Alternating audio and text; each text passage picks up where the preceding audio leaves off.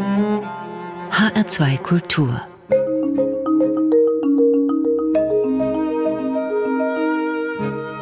Doppelkopf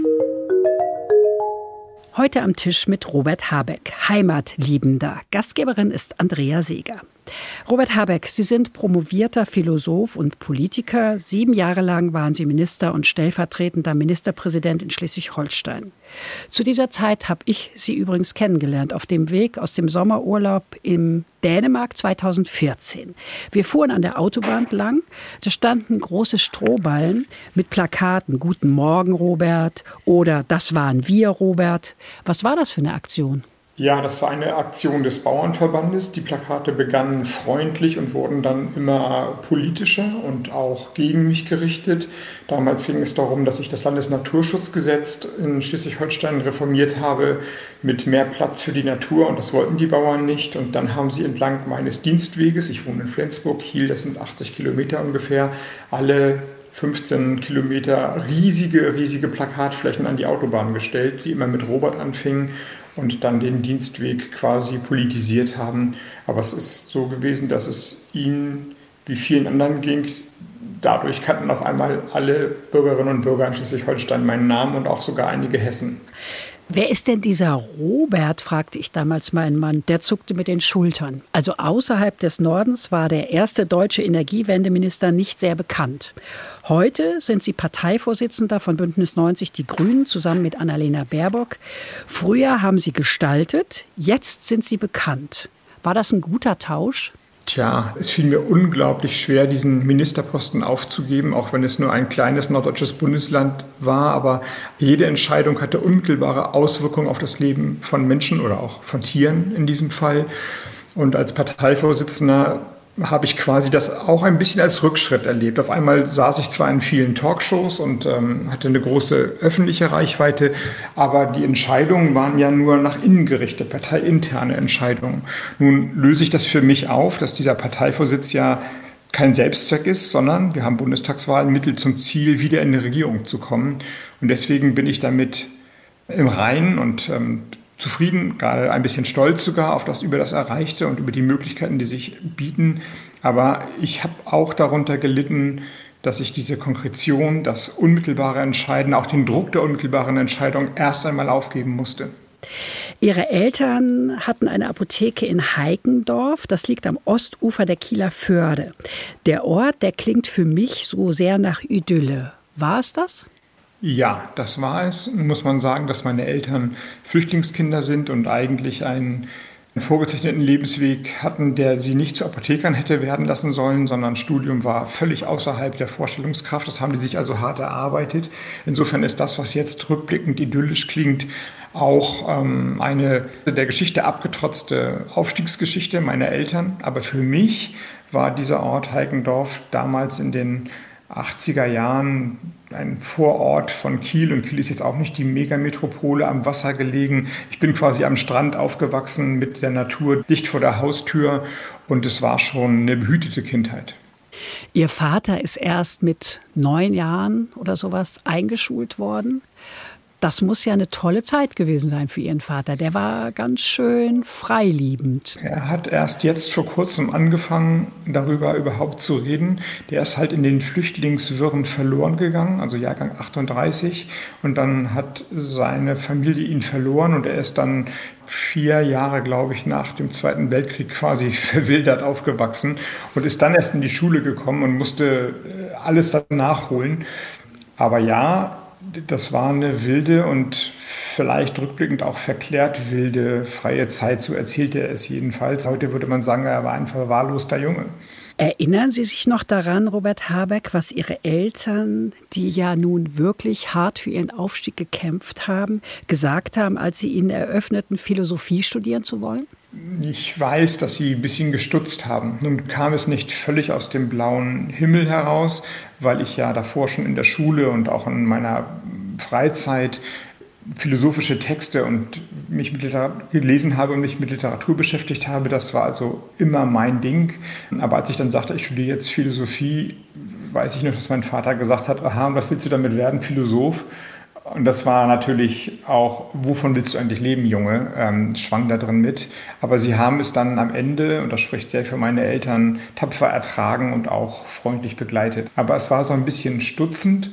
Und das ist deswegen, das ist ja erstmal nur eine private Robert-Anekdote, aber es ist deswegen relevant, weil darin eine Mentalitätsverschiebung deutlich wird. Für die Generation meiner Eltern, und für viele Menschen heute auch noch geht es erstmal darum, Lebensunterhalt zu sichern, was Anständiges zu lernen. Für einen Teil der Gesellschaft, und ich gehörte dann damals schon dazu, war das quasi erlebte Erfahrung und es ging um Freiheit, um Emanzipation, Selbstwirksamkeit, sich selbst zu erfinden. Ich erzähle das nur, um deutlich zu machen, dass das für einige Menschen vielleicht unvorstellbar ist oder irritierend ist, was das für ein Lebensentwurf ist und dass sie damit hadern und fremdeln, so sehr, wie es für andere Menschen ein irritierend ist zu sagen, wenn Leute einfach nur ihre Hände Arbeit was Vernünftiges machen wollen. Und diese Unterschiedlichkeit der Sichtweise auf Lebensverhältnisse, die sollte man nicht moralisch bewerten dann diskreditiert man jeweils die Menschen in ihrem eigenen Glücksanspruch. Mhm. Also hätten sie mich gefragt, was willst du machen, dann hätte ich gesagt, Schriftsteller werden, bin ich dann ja auch geworden. Mhm. Aber man kann das nicht als Berufsziel ausgeben. Also man kann nicht Schriftsteller werden wollen, wie man Arzt oder ähm, Landwirt oder sowas werden Warum wird, nicht? sondern das, weil es mit so vielen Zufällen verbunden ist und weil es kein Lehrberuf ist in der Art. Und dann denkt man immer an, ich weiß nicht, Franz Kafka oder so und dann liest man das und sieht, wie unglücklich der zu seiner Lebzeit war und dass er davon auch nicht leben konnte und gerade Kafka war Angestellter. Es ist kein Beruf, wo man sicher sagen kann, damit kann ich meine Familie ernähren. Bei mir war das so. Glück ja. gehabt. Sie haben auch aber auch Ihre Frau geklappt. kennengelernt, Andrea ja. Palluch, äh, während des Studiums. Und Sie waren beide Schriftsteller. Sie haben Ihr Geld mit der Schriftstellerei verdient und haben zusammen Ihre vier Söhne großgezogen. Jakob, Anton, Konrad und Oskar. Ist eigentlich einer der Jungs bei der Jungen Union gelandet oder mehrere? Nee, gar nicht. Die sind alle beim Handballverein gelandet. Also. Die sind schon hochpolitisch interessiert und sicherlich eher auf der progressiven Seite des politischen Spektrums, aber niemand ist bei der Jungen Union gelandet. Das stand nie zur Debatte. Ist ja manchmal so, wenn die Kinder sich abnabeln von den Eltern, dann machen sie das Gegenteil von dem, was die Eltern erfreuen würde. Ja? Ich habe die ganze Zeit darauf gewartet, wann meine Kinder mir mein Leben vor die Füße kippen mhm. und sagen, wir machen es ganz anders. Ist aber bis heute nicht jedenfalls nicht im Großen passiert, sondern die machen halt ihr Ding und sind damit zufrieden und ich bin sehr zufrieden mit dem Ding, das meine Kinder machen. Da haben Sie aber ganz schön Glück, Robert Habeck. Ich hatte viel Glück in meinem Leben insgesamt, mit meinen Kindern, mit meinem Leben insgesamt. Sie schreiben immer noch, aber keine Kinderbücher mehr. Ihr neuestes Werk heißt Von hier an anders. Worum geht es in drei kurzen Sätzen? Es geht darum, sich strukturell aufzuarbeiten, was eigentlich in den letzten 30 Jahren mindestens passiert ist, die Widersprüche in den systemischen Organisationen, in denen wir leben, also Demokratie, Emanzipation, Fortschritt, Globalisierung, Kapitalismus zu erkennen und zu überwinden. Und unterm Strich heißt das, dass wir als Gesellschaft nicht alles dem Diktat der Ökonomie überantworten können, sondern Werte und Normen hochhalten müssen, die nicht nach dem Prinzip der Billigkeit funktionieren. Und das dekliniere ich durch in den verschiedenen Teilbereichen von gesellschaftlicher Wirklichkeit, von der Landwirtschaft bis, zur, bis zum Dienstleistungssektor, von der Digitalisierung bis zur Politik und Machtfrage selbst. Sie scheuen sich nicht vor solchen Themen wie Heimat. Annalena Baerbock und Sie haben Ihre erste Sommerreise als Bundesvorsitzende unter das Motto gestellt, des Glückes Unterpfand. Warum? Ja, genau so ist es. Ähm, es hat ja viel Aufmerksamkeit auch nach sich gezogen. Alleine der Titel, das Grüne, die man ja, ne, ich kriege das ja auch immer mal wieder mit, gerade von politischer Gegnerschaft als in Anführungsstrichen vaterlandslose Gesellen verspottet sozusagen, sich positiv auf die deutsche Geschichte beziehen, das war da noch nicht gehört worden davor, jedenfalls nicht in breiter Öffentlichkeit. Und wir wollten bewusst die die emanzipatorische Geschichte der deutschen Geschichte aufzeigen und nachspüren. Und so sind wir dann zu den Orten, die die deutsche Identität geprägt haben, die aber häufig auch Orte des Scheiterns sind, hingereist. Also Hambacher Schloss und die Bewegung, die bürgerliche Revolutionsbewegung, die dann am Ende ja gescheitert ist. Die Paulskirche mit der ersten deutschen Verfassung, die dann ja nicht in Kraft gesetzt wurde. Ähm, ich komme aus Kiel, Heikendorf liegt bei Kiel, der Matrosenaufstand, der damals niedergeschossen wurde, aber auch das Ende des Ersten Weltkriegs eingeleitet hat. Also insofern eine Geschichte, eine Spurensuche von emanzipatorischen Elementen in der deutschen Geschichte, die es ermöglichen, dass auch ein aufgeklärtes Bürgertum sagen kann, ja, es ist unsere Geschichte. Sie reisen quer durch die Republik und hören den Menschen zu. Können Sie dann besser reden? Eindeutig. Schon in meiner Zeit als Minister bin ich geprägt, vor allem durch die konkreten Erfahrungen. Ich habe natürlich unglaublich viele Akten und Studien und wissenschaftliche Grundlagen gelesen, aber Verständnis in einem tieferen Sinne, also so, dass man das wirklich annimmt und sagt, ah, ja, das, das habe ich jetzt nicht nur im Kopf, sondern auch im Herzen, habe ich in Kuhstellen, auf Fischkuttern, bei Wanderungen durch die Moore erworben oder eben auch in den Diskussionen unter Stromleitung oder an Atomkraftwerken mit den Anwohnern. Und äh, das mag für jeden Politiker und jede Politikerin vielleicht ein bisschen unterschiedlich sein. Ich bin geprägt durch Menschen und im besten Fall gebe ich auch ein bisschen was zurück. Ähm, am Ende sind es Menschen, die Menschen begeistern oder auch enttäuschen. Wir sprechen nicht nur in dieser Sendung, wir hören auch Musik. Sie können ganz gut singen, oder? Unter der Dusche. Ich verlange das jetzt nicht von Ihnen, dass Sie jetzt hier singen. es ist mir nur eine Geschichte eingefallen, dass ein Mädchen aus einer höheren Klasse Ihnen das Singen beigebracht hat.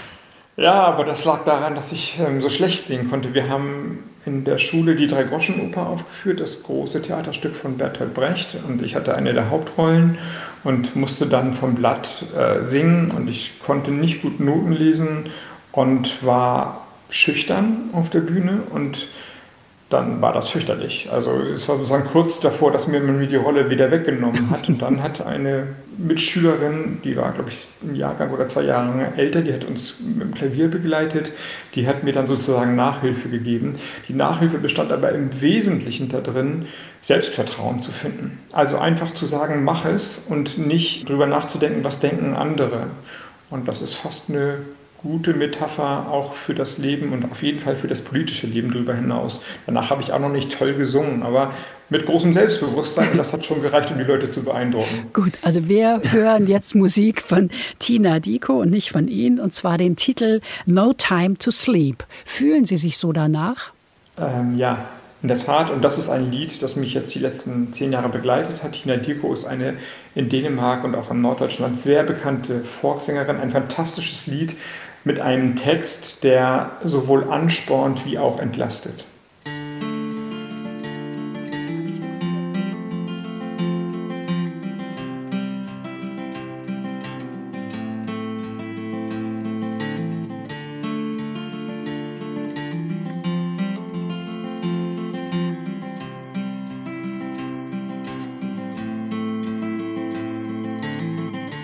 Who's gonna sing the song of change?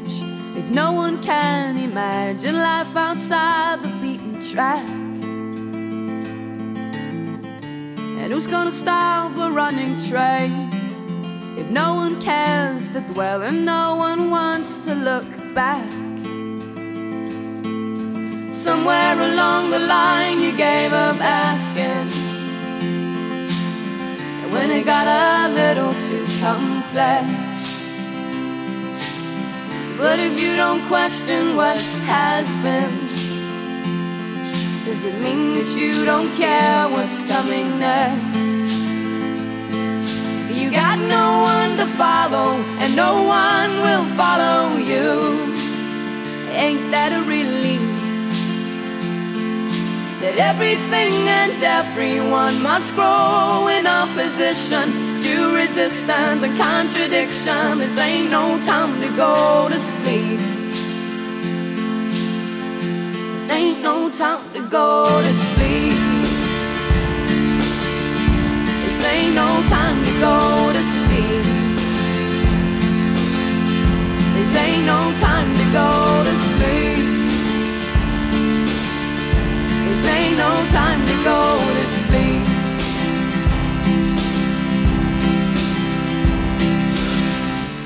Who's gonna sing the song of faith if no one prays for anything that can't be bought and sold? And who's gonna tell the story straight? Does anyone believe there's still a story to be told? Somewhere along the line you just stop walking When the undercurrent got too strong Someday a lonely busker will come knocking. With a soft and long forgotten song. That you got no one to follow And no one will follow you. Ain't that a relief?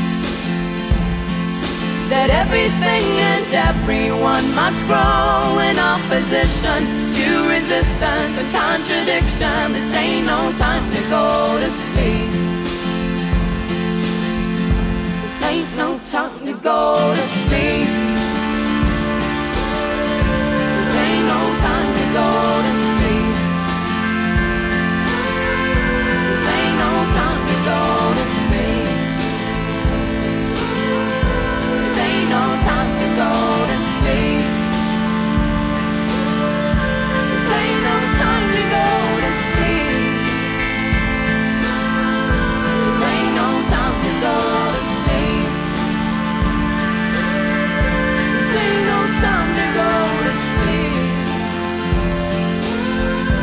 This ain't no time to go to sleep.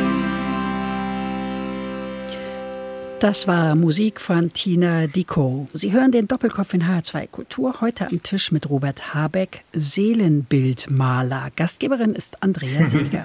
Hm. Robert Habeck, in der Süddeutschen Zeitung war mal zu lesen, dass Sie Seelenbilder lieben. Das bezog sich auf folgendes Zitat. Wenn man immer das Gefühl hat, beobachtet zu werden, macht das den inneren Raum ganz eng.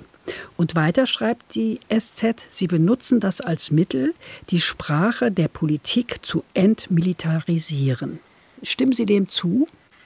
Ähm, dem, was ich gesagt habe, stimme ich natürlich zu und den Beschreibungen von anderen äh, lausche ich mal interessiert, mal geschmeichelt und manchmal desillusioniert.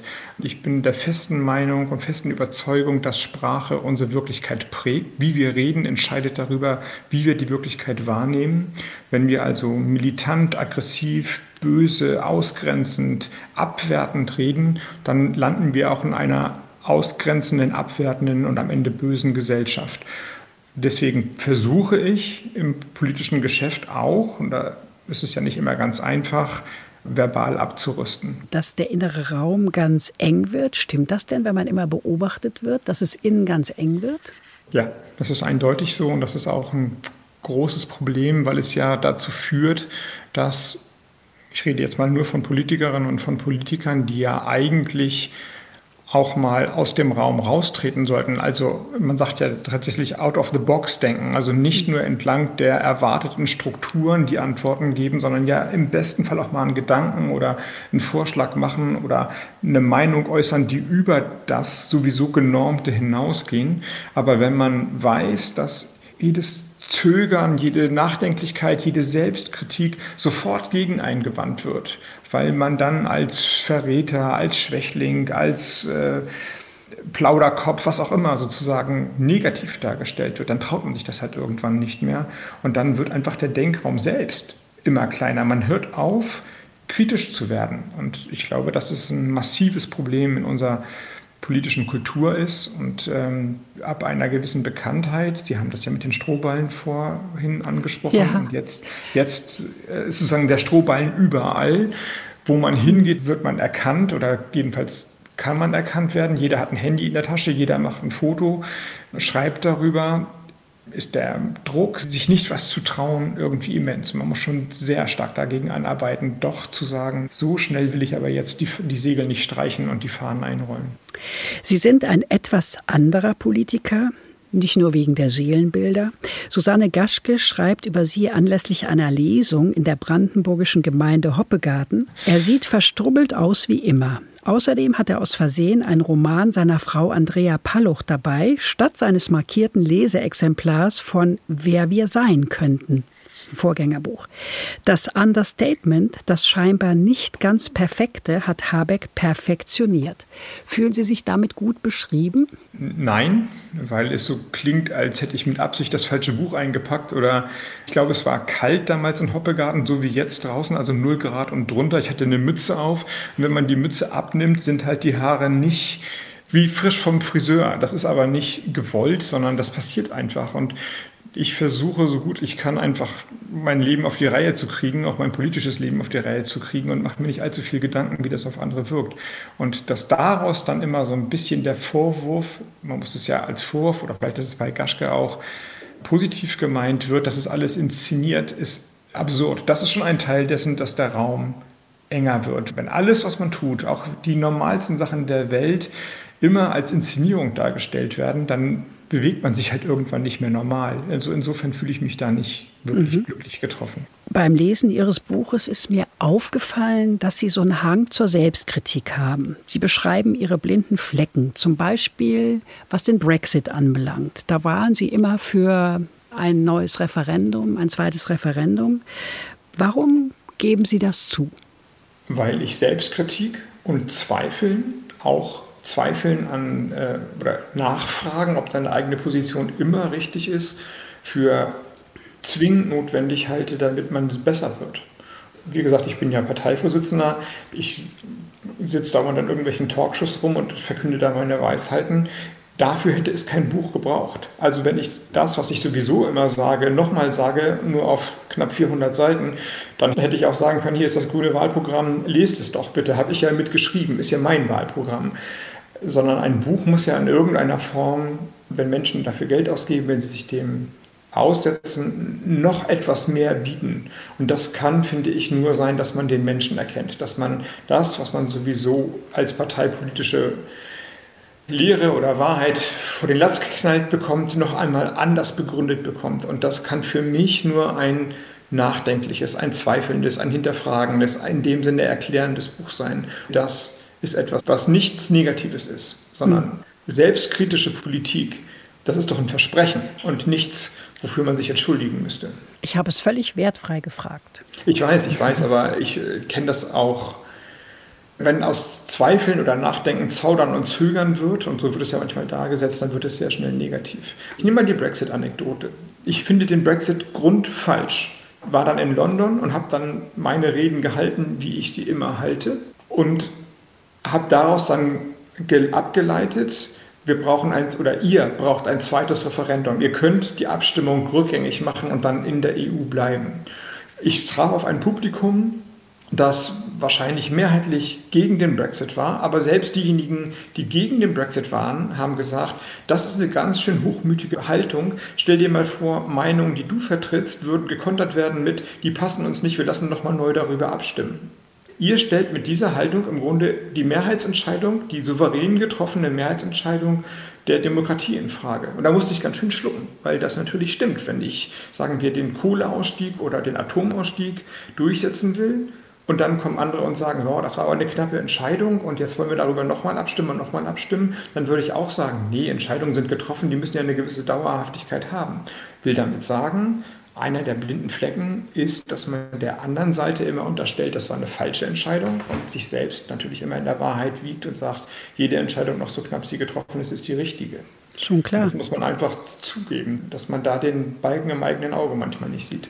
Sie als Grünen-Chef haben eine Haltung, das ist ja klar. Und es gibt ja nicht schwarz und weiß. Es gibt viele, viele Töne dazwischen. Was dem einen Sinn Uhl ist, dem anderen Sinn Nachtigall, heißt das bei uns zu Hause immer. Sie müssen mit Widersprüchen leben, aber wie gehen Sie damit um? Sie haben es gerade erzählt, ja, Brexit. Sie haben auch eine Geschichte erzählt, wo Sie in den USA waren und mit einem Republikaner, der sehr Trump-Anhänger war, geredet haben. Wie halten Sie das aus? Ich versuche, und das versucht das Buch auch, nicht die Menschen abzuwerten, wenn sie nicht anderer Meinung sind, sondern zu verstehen, wo die, und das ist jetzt ein bisschen ein schwieriges Wort, ich will es aber gleich erläutern, systemischen Widersprüche sind.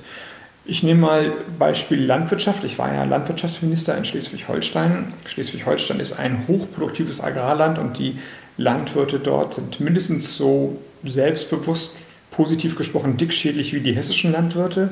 Und dann kam ein grüner Landwirtschaftsminister und es hat ordentlich gerumst.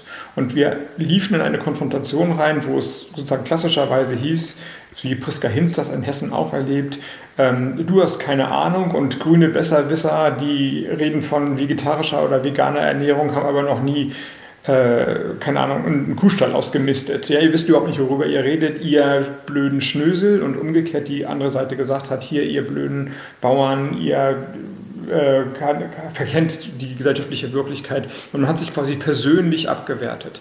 Wenn man versucht, einen Schritt weiter zu gehen, und so gehe ich mit den Widersprüchen um, dann muss man sehen, dass beide Seiten Recht haben, in einem gewissen Sinne. Die Bauern arbeiten unter extrem ökonomischem Druck das System, in dem wir leben, will, dass die Bauern immer mehr, immer billiger produzieren, sonst gehen sie pleite. Also müssen sie mehr Tiere und die Tiere müssen mehr Leistung, mehr Milch, mehr Gewichtszunahme und so weiter haben, bringen mit entsprechenden Konsequenzen. Mehr Futter, mehr Soja, mehr Mais, mehr Gülle. Und die andere Seite, meine Seite, wenn Sie so wollen, hat eben auch recht, dass mehr Gülle, mehr Sojaimporte, mehr Druck auf den Tieren nicht gut ist, dass die ökologischen Grenzen erreicht sind. Wo liegt aber der Schlüssel? Das System zu ändern, eine Wirtschaftsform herzustellen, die nicht nach dem Prinzip der Billigkeit alleine funktioniert, sondern die Tierwohl, ökologische Bedingungen, Klimaschutz für die Bauern als Wertschöpfungskette ermöglicht. Und dann kommen wir da raus. Und so versuche ich daran zu gehen. Also nicht Menschen als Gegner zu sehen, sondern zu versuchen zu verstehen, warum Menschen in Gegnerschaft erstarren. Darum beneide ich Sie nicht. Aber es ist großartig, denn es funktioniert. Also ich kann x Beispiele nennen, wo Menschen, Landwirte und ich selbst, das ist eins der Beispiele, das ganz gut bebilderbar ist. Aber ich kann andere Beispiele nennen. Stromtrassenausbau, Windkraftausbau, das war ja alles meine Aufgabe, wo wir zusammengekommen sind. Trotz härtester Gegnerschaft zusammengekommen sind, weil man, wenn man die Gründe der Feindschaft oder der Gegnerschaft analysiert, man sie auch beheben kann. Also eines der schönsten Komplimente war, als ich hier aus dem Amt geschieden bin in Schleswig-Holstein, dass der Bauernverbandspräsident gesagt hat, hätte ich 2012, da wurde ich Minister, gesagt, gesagt, morgen ist der letzte Amtstag von Robert Habeck. Alle meine Bauern hätten gejubelt und geklatscht. Jetzt ist morgen der letzte Amtstag von Robert Habeck und wir sind alle traurig, dass sie gehen. Nach all den Konflikten. Größeres Kompliment kann ein Politiker nicht kriegen. Guten Morgen, Robert. Ja. Ja. Will man Widerspruch erzählen einen persönlichen Widerspruch bei Ihnen. Sie sagen, es gibt zu viele Bohrmaschinen in deutschen Haushalten. Wenn die Menschen sich die Geräte teilen, könnte man die Dichte verringern. Und dann geben Sie zum Besten, dass Sie jedem Ihrer vier Söhne eine Bohrmaschine zum Geburtstag geschenkt haben. Wie geht denn das? Ich bin doch im Normalzustand genauso widersprüchlich wie alle anderen Menschen. Ich meine, ich habe jetzt viel über Landwirtschaft geredet und beim Einkaufen von Lebensmittelprodukten bemühe ich mich einigermaßen konsequent zu sein, weil es einfach so dicht an meiner Lebenswirklichkeit war. Aber ich könnte Ihnen auch lange Reden darüber halten, wie Kinderarbeit für die Klamottenproduktion, wie elend das ist und dass äh, die Textilabwasser in Bangladesch die Flüsse und die Umwelt äh, kaputt machen. Und wenn dann die Läden wieder aufhaben und ich neue Socken brauche und ich Socken kaufe, dann vergesse ich es. Dann nehme ich Socken, die günstig sind oder die schick sind oder was. Und Socken ist nur ein Beispiel, man kann es auf Schuhe, auf Klamotten, auf unsere Handys und so weiter übertragen. Als Verbraucher reichen wir nicht an die moralischen Standards rein, die wir als Bürgerinnen und Bürger haben können. Und das gebe ich einfach zu. Ich könnte sparsamer und ressourceneffizienter leben, aber ich lebe natürlich wie alle anderen Menschen auch ein Leben. Ich erzähle das Beispiel aber deshalb, um damit zu argumentieren, wenn wir damit Politik entlasten und sagen, ja, wir sind ja so widersprüchliche Menschen, wir kaufen ja gar nicht immer nur ökologisch ein, heißt das, dass wir eine Politik aufgeben, die dahin führt? Nein, ganz im Gegenteil. Gerade weil wir als Bürgerinnen und Bürger besser sein können als im Alltag, müssen wir doch eine Politik herstellen, die die Dinge für uns einfacher in diesem Sinne macht, die die Standards anhebt. Wenn Sie mich fragen würden, bist du denn dafür, dass in Deutschland nur noch Jeans angeboten werden, die nicht zu elenden Arbeitslagerbedingungen produziert wurden und du weißt, die sind dann 5 Euro teurer, meinetwegen 10 Euro teurer. Ich würde sagen, ja, sofort, sofort. Lass uns das sofort regeln, lass uns die Leute vernünftig bezahlen. Das würden 99,9 Prozent aller Menschen genauso sagen. Und trotzdem kaufen wir dann das nächste Mal bei irgendwelchen äh, Läden ein und haben das Richtig. dann wieder vergessen. Also Richtig. bessere Politik machen, nicht bessere Menschen. Richtig. Wenn wir die Grünen wählen, wenn die an die Macht kommen, wird alles teurer. Das sagen die Menschen auch. Von Lebensmitteln bis zu Klamotten, wenn man nicht eine Dumpingwirtschaft will, die ökologische und soziale Standards herabsetzt, dann muss das irgendwo bezahlt werden. Dafür gibt es verschiedene Möglichkeiten. Man kann das staatlich subventionieren, dann müssen die Steuern oder das Steueraufkommen im gewissen Sinne steigern oder es muss eben fairer Preis an die Kassen bezahlt werden. Also insofern, ja, das kostet etwas, ist ja die logische. Wenn ich sage, Billigkeit alleine kann nicht das Kriterium sein, dann ist es eben nicht mehr ganz so billig. Das Gegenargument ist, dass man von den Lebensmitteln bis zu den Klamotten möglicherweise gar nicht mehr Geld als Haushalt ausgibt, sondern einfach weniger Verschwendung hat. Wir werfen in Deutschland jedes Jahr, um bei den Lebensmitteln zu bleiben, produzierte Lebensmittel im Wert von 20 Milliarden weg. Das ist ungefähr das Vierfache des Geldes, das die Bauern brauchen.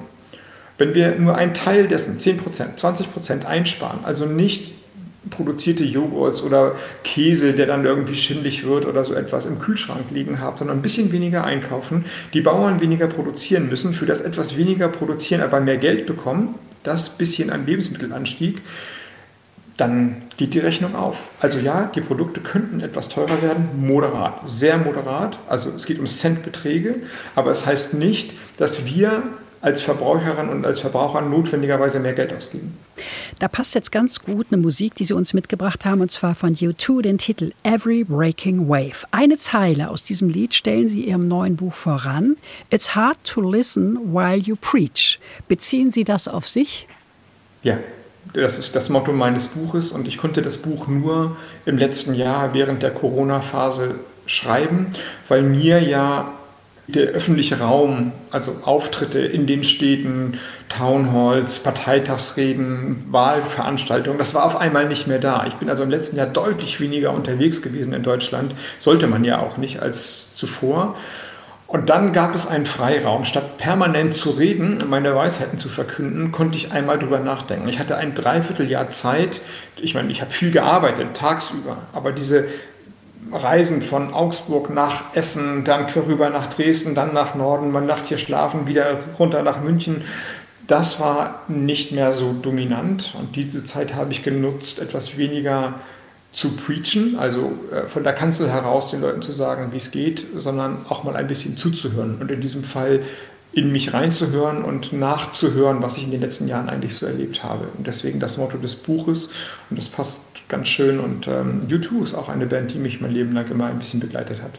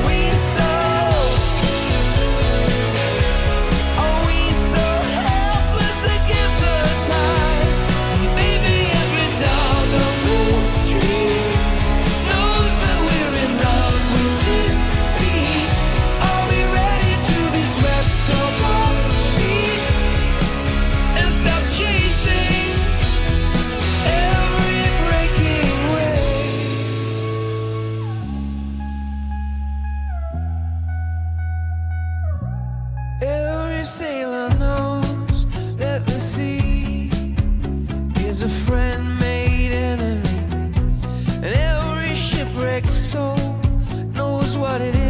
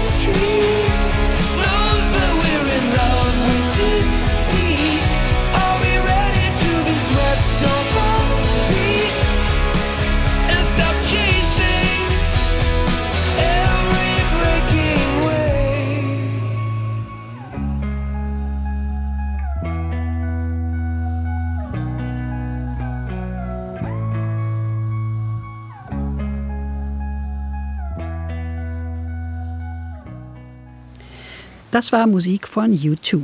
Sie hören den Doppelkopf in H2 Kultur heute mit dem Schnellchecker Robert Habeck. Gastgeberin ist Andrea Seeger. Haben Sie Spaß, Herr Habeck? Ja, äh, ja, habe ich. Ich lese Ihnen mal ein Zitat vor, das mache ich so gerne. Er ist klug, er ist ungeduldig, er weiß sein Potenzial als Schnellchecker und Gutausseher einzusetzen, das ja. Aber er ist kein Arsch. So beschreibt Ihr Jugendfreund Christian Dittmann Ihre Persönlichkeit. Freuen Sie sich darüber? Da freue ich mich. Auch, dass äh, Krischi sich nochmal meldet. Mhm. Sie waren sehr eng befreundet. Ja, und zwar also nicht nur eng im Sinne von viel Zeit miteinander verbracht, sondern äh, Bruder im Geiste, würde ich sagen. Wir wollten die Welt fordern und verstehen. Robert Habeck, Sie sind in der Mitte angekommen, dort, wohin Sie nie wollten. Sie schreiben, dass es für Sie selbst gewöhnungsbedürftig war und ein bisschen überraschend sei es auch. Was genau meinen Sie denn mit der Mitte? Da wollen ja immer alle hin. Das kommt jetzt aus dem Buch, aus dem Von hier ein anders Buch, nach dem vergleichsweise komplizierten und auch, also eine Warnung für alle diejenigen, die jetzt überlegen, das mal zu lesen. 200 Seiten sind tatsächlich harter Politik-Stuff, Politikzeug, aber hoffentlich erkenntnisreich aufgeschrieben. Es endet dann bei der Frage, wie eigentlich Macht und unsere gesellschaftliche Wirklichkeit, die Politik selbst sich verändern muss nach den Veränderungen, den gesellschaftlichen Veränderungen der letzten 30 Jahre mindestens. Und äh, ich übernehme die Analyse von sehr vielen Soziologen, die sagen, es hat sich eine neue das heißt dann ja auch tatsächlich in Anführungsstrichen so eine neue Mitte herausgebildet. Ein gesellschaftliches Milieu, das sehr stark auf Selbstverwirklichung setzt, das sehr große Freiheitsrechte für sich in Anspruch nimmt, das nicht mehr Geld oder mehr Wohlstand hat als andere Milieus, aber diesen Wohlstand anders interpretiert, das global denkt, das international vernetzt ist, das äh, in den Städten zu Hause ist, aber den ländlichen Raum liebt und so weiter und so fort. Das ist das grüne Milieu. Das ist im weitesten Sinne das, was meine Partei geschaffen hat und wo sie jetzt steht. Und wenn das so ist, dass das inzwischen eine Mehrheitsposition geworden ist oder eine gesellschaftlich starke Position geworden ist, die jetzt quasi, und so heißt es ja bei diesem Soziologen manchmal tatsächlich auch, eine neue Mitte ausmacht, dann muss man dazu auch Ja sagen. Dann muss die neue Mitte aber auch eben die Mitte sein oder das Zentrum der Gesellschaft bilden wollen, was dann ja auch bedeutet, dass man sich nicht nur um sich selbst kümmert und seine eigenen Ansprüche versucht zu verwirklichen, sondern eben die Ansprüche von allen Menschen versucht mitzudenken. Und das ist das, was meine Partei, was ich mit meiner Partei in den letzten drei Jahren versucht habe zu machen. Und in der Tat interpretieren wir dann Macht und Mitte neu, aber sagen Ja dazu. Und da endet dann das Buch und insofern begründet es oder vollzieht nach oder erklärt ein bisschen, was gerade gesellschaftlich, politisch, gesellschaftlich passiert und mit Blick auf das Wahljahr aus meiner Sicht passieren sollte. Robert Habeck, Sie sind ein Macher, jemand, der gestalten will. Zum Beispiel möchten Sie den öffentlichen Raum ausweiten. Was verstehen Sie darunter? All das, was im Moment geschlossen ist. Also Schulen mit großen Abstrichen, Bibliotheken, Kinos, die Innenstädte, Spielplätze, Schwimmbäder, Sporthallen. Alles das sind tatsächlich öffentliche Räume und wenn man jetzt die öffentlichen Netze, also tatsächlich Bus- und Bahnlinien beispielsweise die Breitbandverbindung dazu nimmt, dann sieht man, dass die Gerechtigkeit einer Gesellschaft und auch das Zusammenhalten einer Gesellschaft nicht nur alleine davon abhängt, wie wir miteinander reden und wie viel Geld Leute bekommen, sondern ob es tatsächlich eine gemeinsame Wirklichkeit gibt. Und wenn wir am Sportplatz stehen und unseren Kindern beim Fußball oder beim Handball zujubeln oder sie anfeuern, dann stehen wir neben Menschen, die andere Leben führen als wir selbst. Der Sport ist sozusagen einer der Räume, wo man noch über Einkommensunterschiede und ähm, Milieuunterschiede hinaus gemeinsame Wirklichkeit hat. Wenn wir Schule gut machen, dann sind unsere Kinder mit Kindern zusammen, die aus anderen Lebensverhältnissen kommen. Und wir teilen die gleiche Wirklichkeit, zumindest in jungen Jahren. Wenn wir den öffentlichen Raum gut ausbauen, die Innenstädte attraktiv sind, dann trinkt man oder isst Eis mit den gleichen Menschen, die unterschiedlich sind. Und dann erlebt man die gleiche Wirklichkeit. Und in der virtuellen Wirklichkeit, in den sozialen Medien passiert genau das Gegenteil. Da schließen sich Gruppen und Grüppchen zusammen, die immer schon die gleiche Meinung haben. Und dann sind die anderen immer die Doofen. Wenn wir also eine Gesellschaft bleiben wollen, dann müssen wir diese öffentlichen Räume als gemeinsame Räume erlebbar und attraktiv halten. Und für mich ist das, das ist jetzt nicht komplett neu, aber in der Dringlichkeit, wie sich das darstellt, gerade bei Corona kann man es sehen, nochmal dramatisch zu unterstreichen. Und das hat ja unmittelbare politische Auswirkungen. Wenn die Schulen aussehen sollen wie die Banken, dann müssen wir da Geld reinstecken. Und wenn wir da Geld reinstecken wollen, dann muss das Geld irgendwo herkommen. Und dann sind wir bei dem, im Kernerbereich der Politik. Steuern oder Steuerschlupflöcher schließen oder der Staat nimmt Kredite auf. Das sind die Debatten der Zukunft. Was wir nicht machen dürfen, ist zu sagen, wir, wir sanieren den Haushalt, aber die Schulen, die sanieren wir nicht. Auch Bürgerräten können Sie etwas abgewinnen. Gerade macht ein solcher Rat mit 160 zufällig ausgewählten Bürgerinnen und Bürgern in Deutschland Vorschläge zur Außenpolitik. Das gab es schon mal zum Thema Demokratie. Belebt das in Ihren Augen die Demokratie? Ja, und es heilt vor allem ein oder kann im Medialfall ein Problem heilen, das ebenfalls in dem Buch behandelt wird. Wir haben ja in Deutschland und in den meisten anderen europäischen Ländern auch einen enormen Bildungsaufstieg in den letzten Jahren erlebt. Sehr viele Menschen machen heute einen Schulabschluss, der sie zum Studium berechtigt. Ungefähr 50 Prozent eines Jahrganges. Mit der Konsequenz, dass in den Gremien und auch in den politischen Gremien Menschen mit Hauptschulabschluss kaum noch vertreten sind, auch nur mit mittlerer Reife kaum noch vertreten sind. Aber die anderen 50 Prozent, die eben nicht Hochschulzugänge bekommen bei Schulabschluss, die müssen sich ja auch wiederfinden in den Volksvertretern oder den Volksvertreterinnen. Und jemand, der permanent redet, der möglicherweise Jurist ist, der ähm, gewohnt oder ist, Philosoph. Zu, oder Philosoph, hat immer einen Vorteil.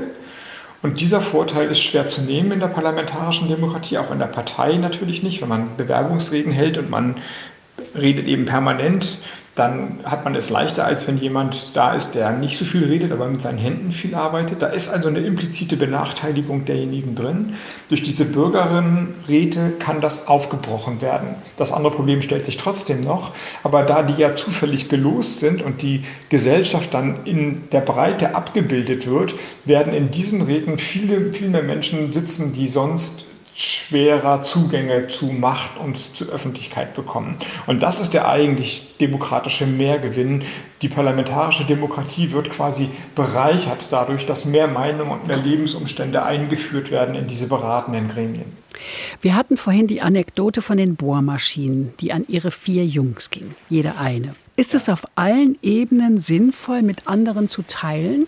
Naja, auf allen Ebenen, dann wäre man ja permanent Nikolaus. Aber wenn man sich überlegt, jedenfalls im innenstädtischen Raum, welche Haushaltsgeräte vielen Menschen gehören und ob wir sie dauernd brauchen. Bohrmaschine ist halt ein Beispiel noch, aber man kann das über Bügeleisen vielleicht erzählen und man kann ähm, ach, ich weiß nicht, äh, andere große Haushaltsgeräte oder im ländlichen Raum vielleicht große äh, Außenwerksgeräte, also Kettensägen vielleicht oder Heckenschneidegeräte oder Rasenmäher meinetwegen auch oder so. Wenn man sich das vorstellt und sagt, man könnte dann gemeinsam die Dinger nutzen, sich die gemeinsam anschaffen und dann teilen, dann würde man jedenfalls deutlich weniger von diesen Geräten haben.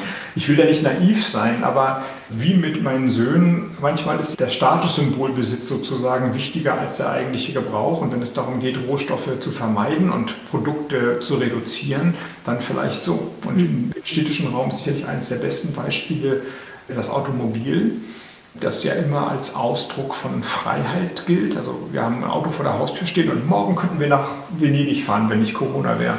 Macht natürlich niemand, aber man fährt immer in die Innenstädte, findet keinen Parkplatz. Äh, man muss zum TÜV, man muss Ölwechsel machen, man muss die Winterreifen aufziehen. Eigentlich ist man permanent genervt, so richtig frei ist das nicht.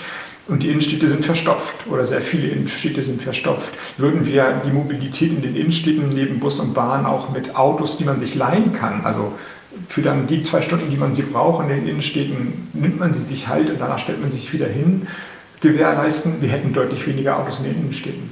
Ich bin ein Fan von Cradle to Cradle, dem Prinzip einer Kreislaufwirtschaft ohne Müll. So richtig kommt das aber in Deutschland nicht in Gang, habe ich das Gefühl. Im Gegensatz zum Beispiel zu den Niederlanden. Woran liegt das? An mangelndem politischen Willen. Und auch das, was ich ja gerade gesagt habe, ist für die Verbraucherinnen und Verbraucher möglicherweise attraktiv, für diejenigen, die Bohrmaschinen herstellen, natürlich nicht attraktiv. Die wollen ja wirklich viele Bohrmaschinen verkaufen. Jetzt können wir weggehen von den Bohrmaschinen, aber je weniger Produkte verkauft werden, umso weniger werden produziert, umso mehr Auswirkungen auf Arbeitsplätze und auch Gewinn von Unternehmen hat das. Das ist ganz klar. Und deswegen ist ein Prinzip, das äh, geschlossene Stoffkreisläufe hat, Cradle to Cradle, also immer von der, von der Wiege zur Wiege sozusagen. Also aus jedem Produkt wird jeweils ein neues Produkt und möglicherweise auch noch ein höherwertiges Produkt statt. Dann, wir haben keinen Müll mehr. Müll ist der potenzielle Rohstoff für die Zukunft. Das wird schon auch neue Unternehmen nach vorne bringen und neue Arbeitsplätze schaffen, aber an anderer Stelle fallen alte weg. Und das muss, da kommt der Widerstand her und Deutschland als Exportland hat eben eine sehr starke Industrie und damit auch eine starke Lobby. Und die Lobby nochmal heißt ja, da kämpfen Menschen für Arbeitsplätze, die bereits bestehen. Und deswegen ist der Widerstand so groß und wir tun uns in Deutschland häufig sehr schwer, Neuerungen einzuführen. Wenn Sie der ganz private Robert Habeck sind, was tun Sie gerne? Fußball spielen, klönen oder Tagträumen?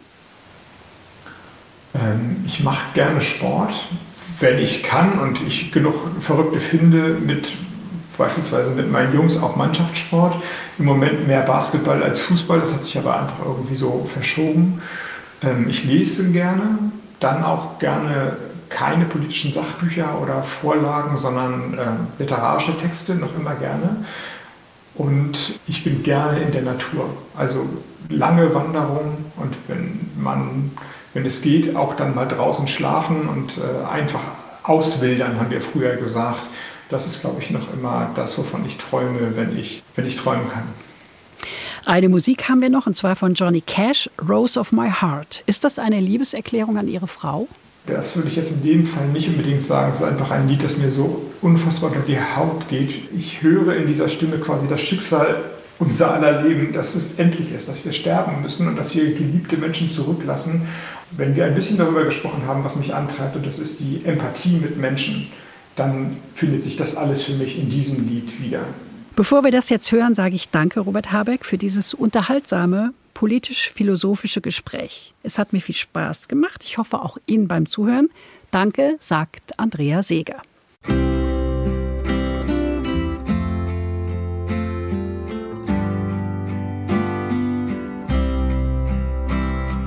We're the best partners this world's ever seen. Together we're close as can be. But sometimes it's hard to find time in between to tell you what you mean to me. You are the rose of my heart. You are the love of my life.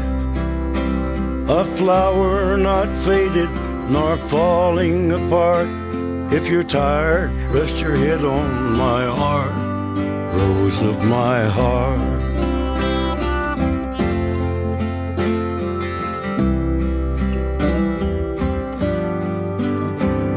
When sorrow holds you in its arms of clay, it's raindrops that fall from your eyes.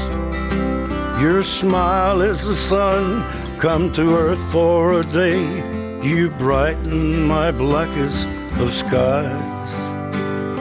You are the rose of my heart. You are the love of my life. A flower not faded nor falling apart. If you're cool, let my love make you warm, rose of my heart.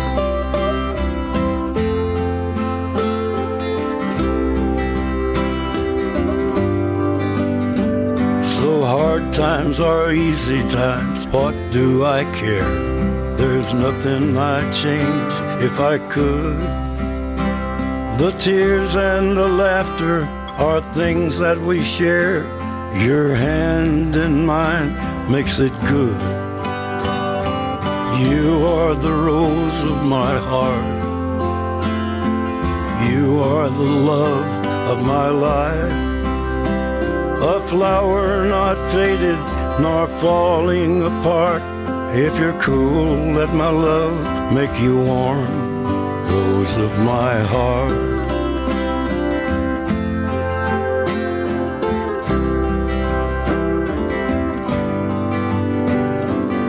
You are the rose of my heart.